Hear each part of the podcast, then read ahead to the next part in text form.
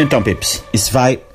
Deixem-me começar por dizer-vos que forrar a caixa de areia do gato com a imagem de alguém de que não gostamos era considerado bruxaria no século XII e dava direito a assar na fogueira, mas dava e dá um quentinho no peito. A parte do forrar, quero dizer. A da fogueira imagino que dê mais do que apenas um quentinho, e não só no peito. Bom, hoje vamos fazer uma análise do dia 14 de fevereiro de 2017. Estivemos para fazê-lo no próprio dia 14 de fevereiro de 2017, mas depois o México chamou-nos a atenção para um pequeno detalhe.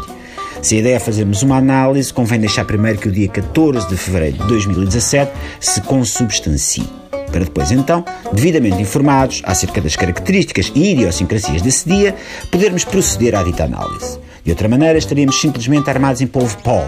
Eu só que topo de vidente que previu os resultados da Alemanha no Mundial de Futebol 2010, ou em Bozi, o panda mediúnico que adivinhou quem seria o vencedor dos Jogos Asiáticos. Ah, bicharada esperta. Posto isto, deixámos que o dia 14 de fevereiro de 2017 se passasse e depois sentámos-nos a dedicar tremoço e a contemplar os estragos. O dia 14 de fevereiro de 2017 foi, como aconteceu nos dias 14 de fevereiro de anos anteriores, desde há algum tempo, a esta parte, o dia dos namorados e também o dia da disfunção erétil. Até aí tudo bem. Faz sentido juntar tudo no mesmo dia. É durante o namoro que estas coisas têm de ser faladas, não é depois do casamento.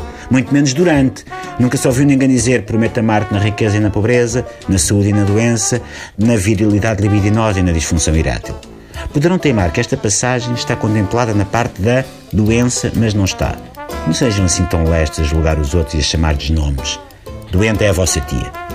No dia 14 de fevereiro de 2017, houve muita gente, como já vem sendo costume, a dizer mal do Dia dos Namorados e de quem o comemora. Curiosamente, não vi ninguém a criticar aqueles que escolhem celebrar o Dia da Disfunção Erétil, o que mostra bem o grau de discriminação vigente.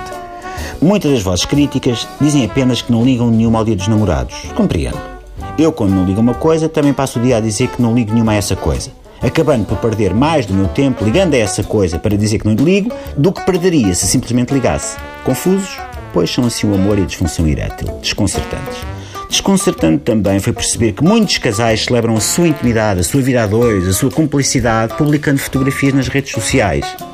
Nada celebra mais a intimidade entre duas pessoas do que quando essa intimidade é passada a publicar fotografias do tal jantar íntimo no Facebook e no Instagram. É exatamente o tipo de gesto que revela a velha máxima amorosa de um amor e uma cabana. Já não chega, Pips. É preciso também Wi-Fi.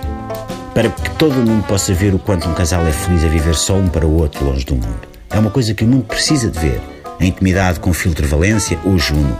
Hashtag somos tão felizes só os dois e mais ninguém. Hashtag só preciso de ti de 100 likes nesta foto. O lado bom destas fotos, atentem bem nelas. Vocês que as tiraram, olhem bem para o rosto do vosso par. Conseguem ver aquele ar de mas porquê redes sociais agora? Pronto. Se no dia 14 de fevereiro de 2018 se virem sozinhos, já vão perceber porquê. Enfim, sem namoro, mas também sem disfunção erétil. Já não é mau.